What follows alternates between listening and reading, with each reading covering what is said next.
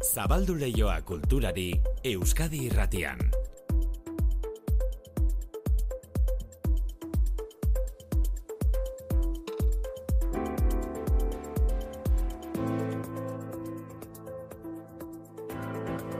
Ordu biak eta hogeita amairu, manutxe sortu arratsaldean berriz ere. Arratsaldean maite. Jabetzerako pasatzen durangoko azoka ere. Bai, eh? aspaldi bukatu zen. Baina, haren alboan abiatutako azokarik bada oraindik, ezta? Bai. Irekita dagoena. Eskultura azoka, e, Gabon oporrak balia itzakezue, Durangoko eskultura azokara joateko, basarte izenekora, disko eta liburu azokarekin batera, abendu hasieran zabaldu zuten, eta urtarrilaren bost arte iraungo du, zabalik. Arte plastikoek azken urteotan galdua zuten ikusgarritasuna berreskuratzea da basarte azokaren helburua. Luisa Aldaburu, esku ahaldunak eskulturgile elkarteko kide da. garrantzitsua iruditzen zaigulako arte plastikoek ere bere lekua izatea eta azoka honi ere emateko gehigarri bat, ez? Osagarri bat, zer eta baita oso garrantzitsua da guretzat jendea ohartzea artea eta eskulturak behar dula berriro ere indar hartu. Jendearen gana hurbildu. Durangoko gandaria saretoan egiten ari dira basarte eskultura azoka, irurogeita mabost sortzaileren lanak ikusgai eta salgai ere bai, azoka delako. Landako gune ezagunetik gertu dago gandaria saretoa. Datozen egunetarako plana beraz izan liteke Durangoko eskultura azokara arrimatzea. Egunotarako beste plan bat, zuzeneko musika emanaldiak entzutea, egitarau betea dute antzokiek. Donostiako Victoria Eugenia horren adibide, arrakasta handiko musika talde Madrildarra da Morgan, eta bi kontzertu bi emanaldi eskeniko dituzte Donostian gaur eta bihar Derriber the Stone izeneko diskoari dira zuzeneko emanaldietan aurkezten baten eta bestean Madrilgo Within Center antzoki ospetsuan hasi ziren diskoa aurkezten 2023 erren honen hasieran eta esan bezala gaur eta bihar Donostian izango dira.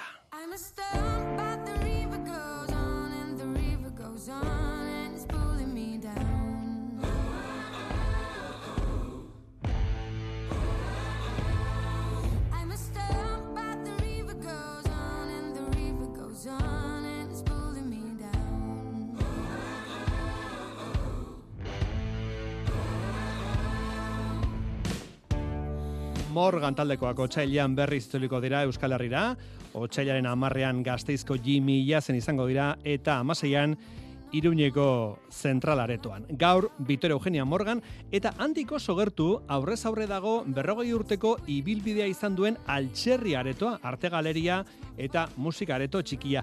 Azken eguna ditu aretoak itxi egingo dute, jabek erretiro hartu eta lokala salgai jarriko dute. Donostiak musika aretoa galduko du, eta arte galeria ere bai, itxaso mendiluze, arte adituak aitatu berri digu galera hau. Ba, donostian altxerriren istea, ez da. Mm. E, oraintxe e, Rakelua horren erakusketa azkena izango da.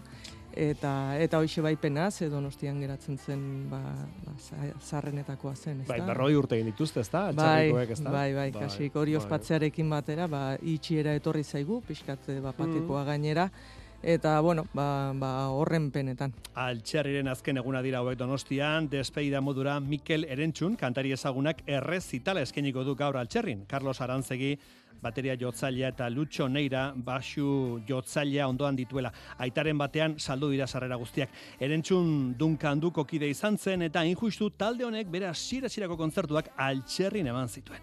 Berriro diogu, musika eskaintza zabala egunotan gure artean aipatuko ditugun beste proposamen batzuk ere urrengo ordu erdian. Gure orengo plana berriz, kultur lehioa zabaltzea.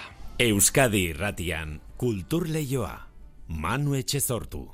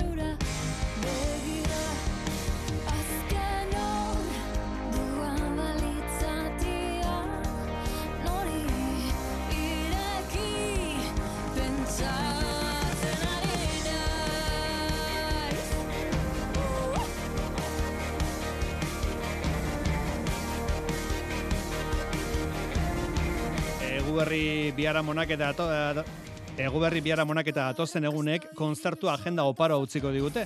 Bilboko kafe antzokian bi izen gaur, Olaia Inziarte eta Antia Muiño. Olaia aski ezaguna zaigu eta Antia berriz Galiziarra da, baina Donostian bizi da.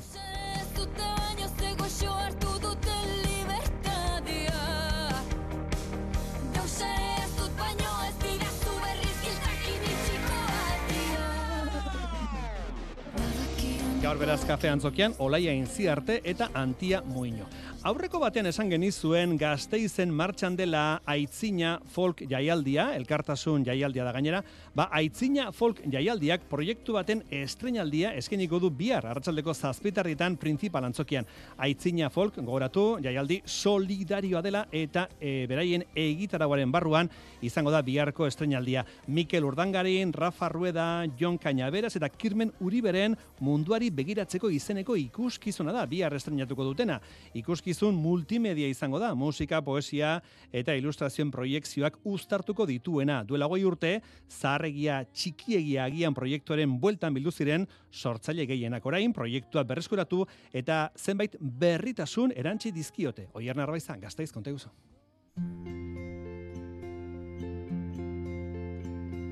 Bi hamarkada pasatu dira Mikel Urdangarin, Bingen Mendizabal eta Rafa Rueda musikariek Kirmen Uribe idazlearekin batera zahargia txikia egia agian proiektuaren bueltan bat egin zutenetik, orain berriz beste proiektu batek elkartu ditu munduari begiratzeko modu bat izenekoak. Estreinaldia Gasteizko printzipal antzokian izango da, aitzina fol jaialdi solidarioaren eskutik duela hogei urteko proiektu hartu eta egokitu dute Kirmen Uribek azaldu digu. Biharkoa izango da, ba beti egin duguna, ez? Denetarik egongo da, bar puertoko pieza batzu daude, zaharregia txikiagia agianeko pieza batzu daude, jainko txikiko pieza batzu daude, eta baita ere berriak beren beregi honetarako sortu ditugunak. Izango da alako berbizitatze kontu bat, baina baita ere ba, pieza berriak ere egongo dira, ez? Multimedia ikuskizuna izango da Rafa Rueda, Mikel Urdangarin eta Jon Cañaberasen musika izango dugu azken horrek hartu du Bingen Mendizabalen lekua. Kirmen Uriberen poesiaz gain, Mikel Balberderen ilustrazioak proiektatuko dira. Musika oso plurala da eta tematika ere oso plurala da. Poema gehienak urbanoa dira, baina gai asko ikutzen dituzte, ez? Ba, izan diteke kaleko bizitza, edo immigrazioa, edo gerra bera, edo maitasuna, edo ametsa, edo mundu diverso eta humano baten aldarrikapena. Duela hogei urteko ikuskizunaren estreinaldia New Yorken izan zen duela. Aste batzuk ikuskizun berriaren aurrestreinaldia Euskal Herritik kanpo eskaini dute Madrilen. Ez dakiz egatik ni sinisten nuen poesia eta musikarekin kontzertuak eman genituela eta kontzertu pilo bat, eta gaina kontzertu bat, jendetsua, ez? Eta sinisten nuen baitaren munduan egin genezakela hori. Eta uste dut sinismen hori dano konpartitu dugula beti. Eta horregatik lehenengo kontzertua Nova Yorken izan zen. Beti sinistu dugu eta horrela da gainera, ez? Osa, Euskara gurea da, Euskara sortzen dena Euskaldunona da, baina neurri, neurri bere berean da munduarena. Gasteizko estreinaldiaren ostean munduari begiratzeko ikuskizuna Bilbon eskainiko dute Loraldia jaialdian ondoren New Yorkera itzuliko dira.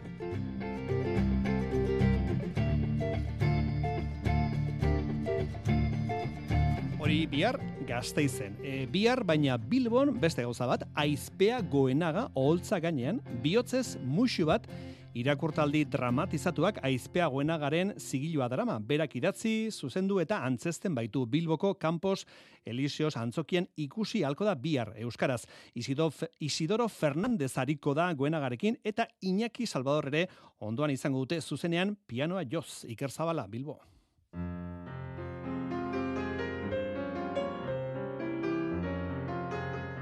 Bihotzez musu bat irakurtaldi dramatizatuak iraganaren inguruko hausnarketa malenkoniatxua izango du ardatzean. Bere garaian bikote izan zen bi pertsonaren arteko hartu emana da erdigune. Elkar maitemindu ziren duela hamarkadak. Bizitzak berriro urrundu eta elkartu zituen, baina pertsona hauen nortasun eta ibilbidea ere badago elkarri idatzitako eskutitzetan. Aizpeagoenaga da idazle zuzendari eta antzeslea. Gutunak dira, ez? Bikote baten harremana, azten da irurogeita margarren amarkadan, eta atzera eta aurrerako bidai horiek. Antzeslan bat, baina gutunen bidez egiten da rekorrido hori, ez? Rekorrido horretan bizitza guzti bat eh, erakusten dela, ez? Eskutitz zaharren kutsa baten aurkikuntza da gertakarien pizgarria. Kontaktua berrartuko dute bi pertsona hauek eta eskutitz zahar eta berriak tartekatuko dira. Oholtzan ere izango da Isidoro Fernandez. Gizon honek ba, ba, bere bizitzaia egina dago, ba, beste emazteekin, bizitza normala. Eta, bueno, de repente, hainoa agertu da, eta eskutitzak eta garaiaiek, eta oso sentibera da. Iraganak beti dira, ba, unkigarriak.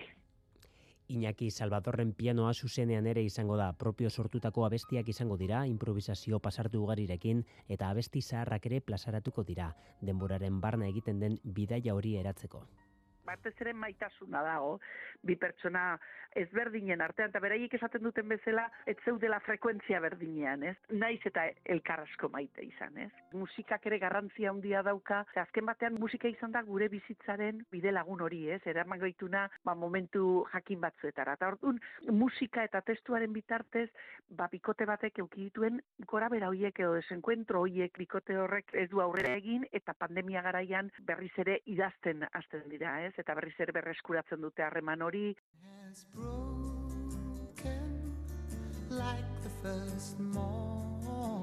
Kontatzen den historio honetan elementu dramatiko nabarmenena eskutitzarena da, garaiek erabat zanpatu duten tresna, baina indar dramatiko handikoa.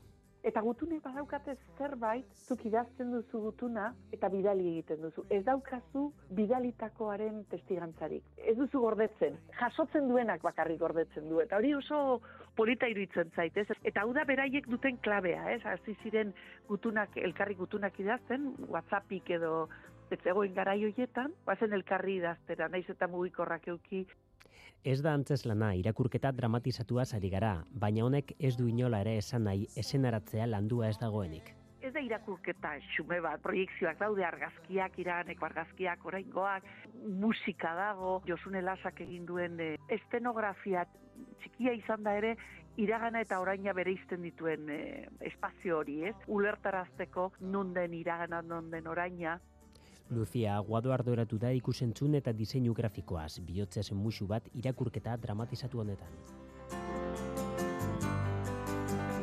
Egoratu, aizpea goenagaren eskutik irakurketa dramatizatua, bihotzez musu bat izenekoa, bihar arratzaldean Bilboko Campos Elíseos antzokian.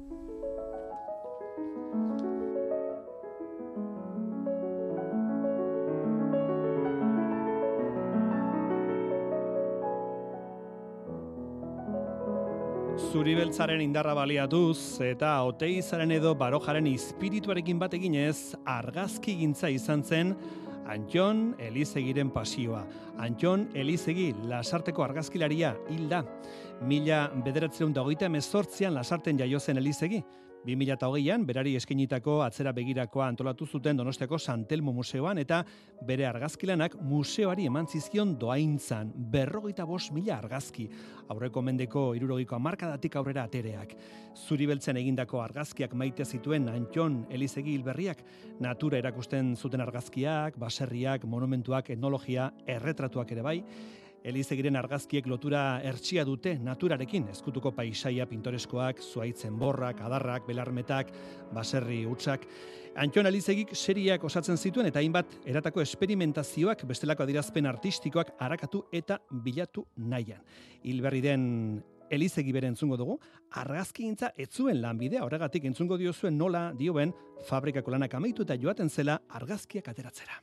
Lana altzitzak edo, paraka zarrak jarri, makinak hartu, eta mendia. Netzat mendia izan da, baina ez mendi handik, batez ere errekazuruak eta olako gauzak. Nik ikusten nuen beste, beste gauza atazetik. Ni behar nuen, ba, nire barrua esplikatu, eta hortako seriak oso importantia ziren. Seria asko inditut, ikasi nun, oitin. Argazki bat bakarra ez zian balio ez, ni behar nituen, ba, de, deskripzioa bat itia. Antxo Nelizegi lasarteko argazkilarien eriotza, azken orduotako albistea. Aizea dabil Amaiur gainean Murmurioa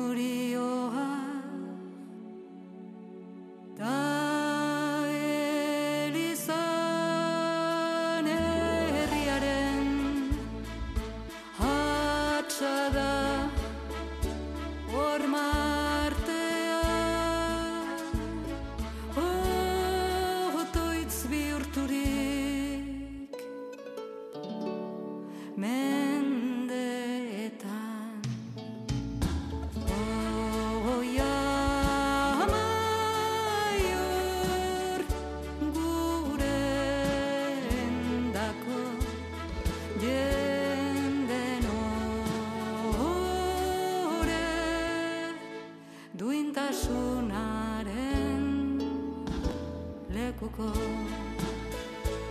Lehendik egindako amaiur kantuaren berrirakurketa da, oi amaiur izeneko hau, Nafarroko erresumaren aldarrikapena, baina gaurkotua.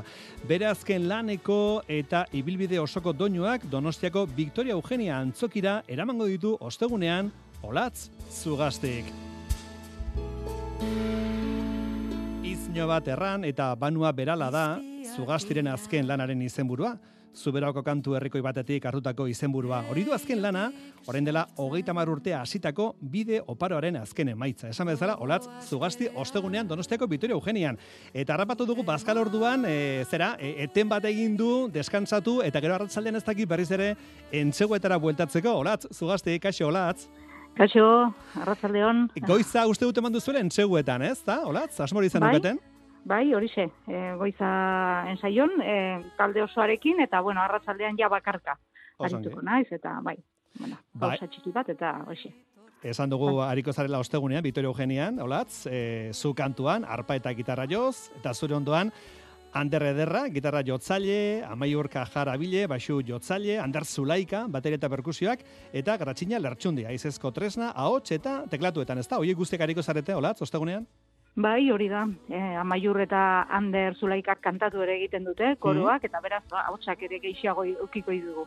Bai, azken alde honetan berak ere batu dira. Bai, bueno, azken diskoa dakarzu donostiara, olatz, e, oren hilabete batzuk, jakin genuen zure azken disko hau, 2008ko Europako folk disko honenen zerrendan jarri zutela, World Music Charts Europe, erakunderen Bai. zerrenda dira, eta horra gertu izan dira lehenago bakepa junkeera edo korrontzi. E, Mm. Zerrenda horiek bultza handi izango dira, ez da? Bai, bueno, be- ez dakit zenbateraino izaten dira, baina, bueno, e, ongi dago, ez? Europan e, oihartzun hori izatia, eta, eta bueno, hori irrati munduan, ba, Mhm. entzun, entzun ahal izango dira, ba, gure kantuak, pentsatzen dut. Baina, bueno, gu gure mugimendua hemen Euskal Herrian da bat ipak. Bai, bai. hemen mugimendua eta beste beste osteuneko kontzertua prestatzen eta horri izango da beste beste olatz zugaztiren loitzunean barna. Egunero joaten naiz gure loitzunean barna gau lore zuan gila denak nereak dira ta ni haiena eta ez dugu gure artean berri horrezko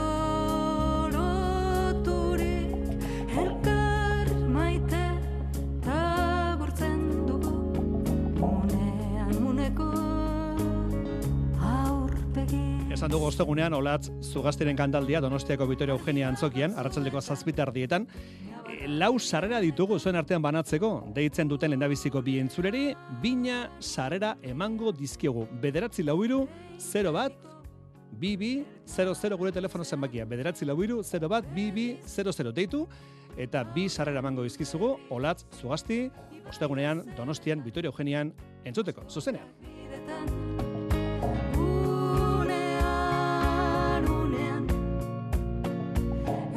Olatz, orain dela hilabete batzuk egon zinen hemen Euskal Herratian arratsean saioan, arantxarekin eta neganerekin, eta bertan aitatu zenuen e, ahotsetik hasi zinela eta ongi abestu nahi zenuela zure buruarekin ziur egon arte.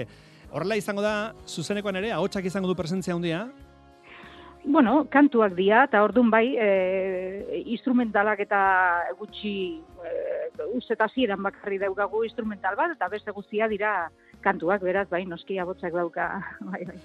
E, entrevistan gero beste momentu batean, edo pare bat momentutan esan zenuen, e, jendeak aitatu izan dizula, e, mistiko, xamar, aritu otezaren, baina lehen aipatu dugun entrevista horretan zenion, zure letrek asko dutela politikotik.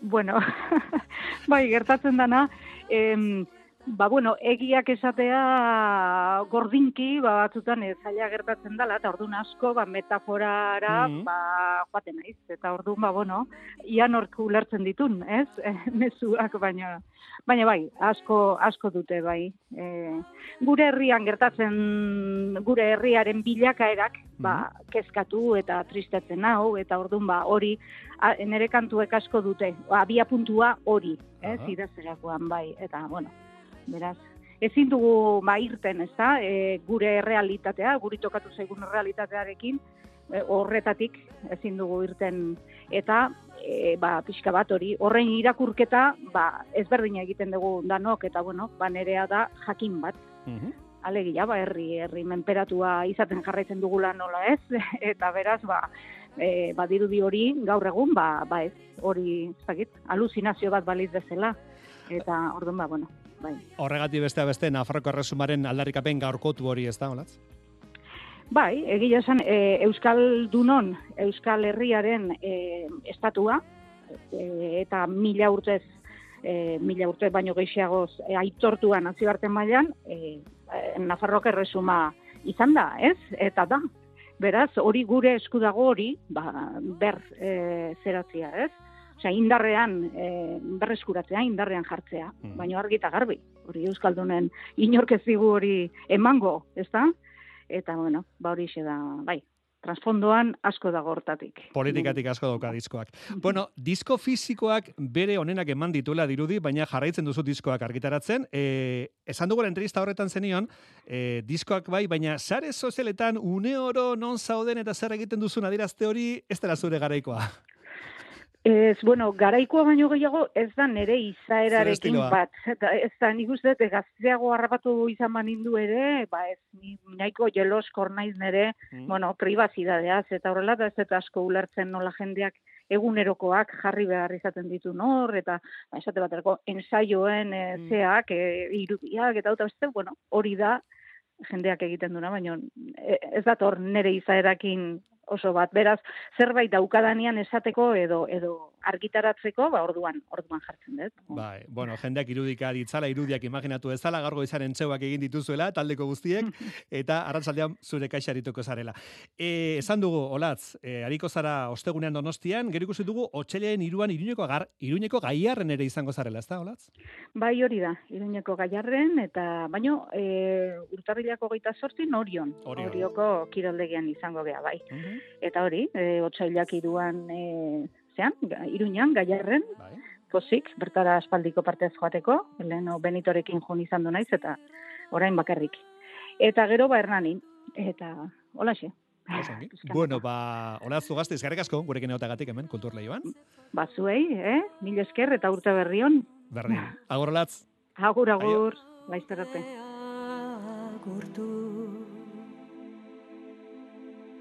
Oio egingo dut mairu baratzetan Entzuidazu berriro. Zure oi hartzun unkituak Bilnazan maitekiro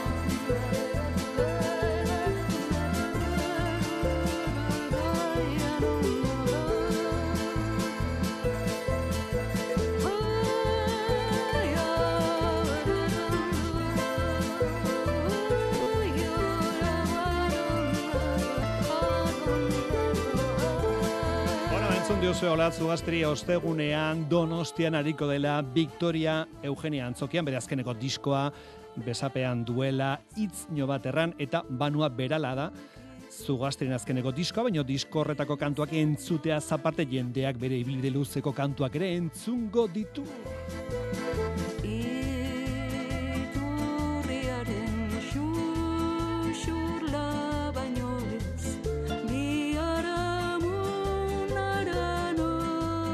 Mairu baratzetan izeneko honekin gure despedida, bihar itzuliko da kultur leioa, orain albistak eta ondoren Joseina Etxeberria. Esaten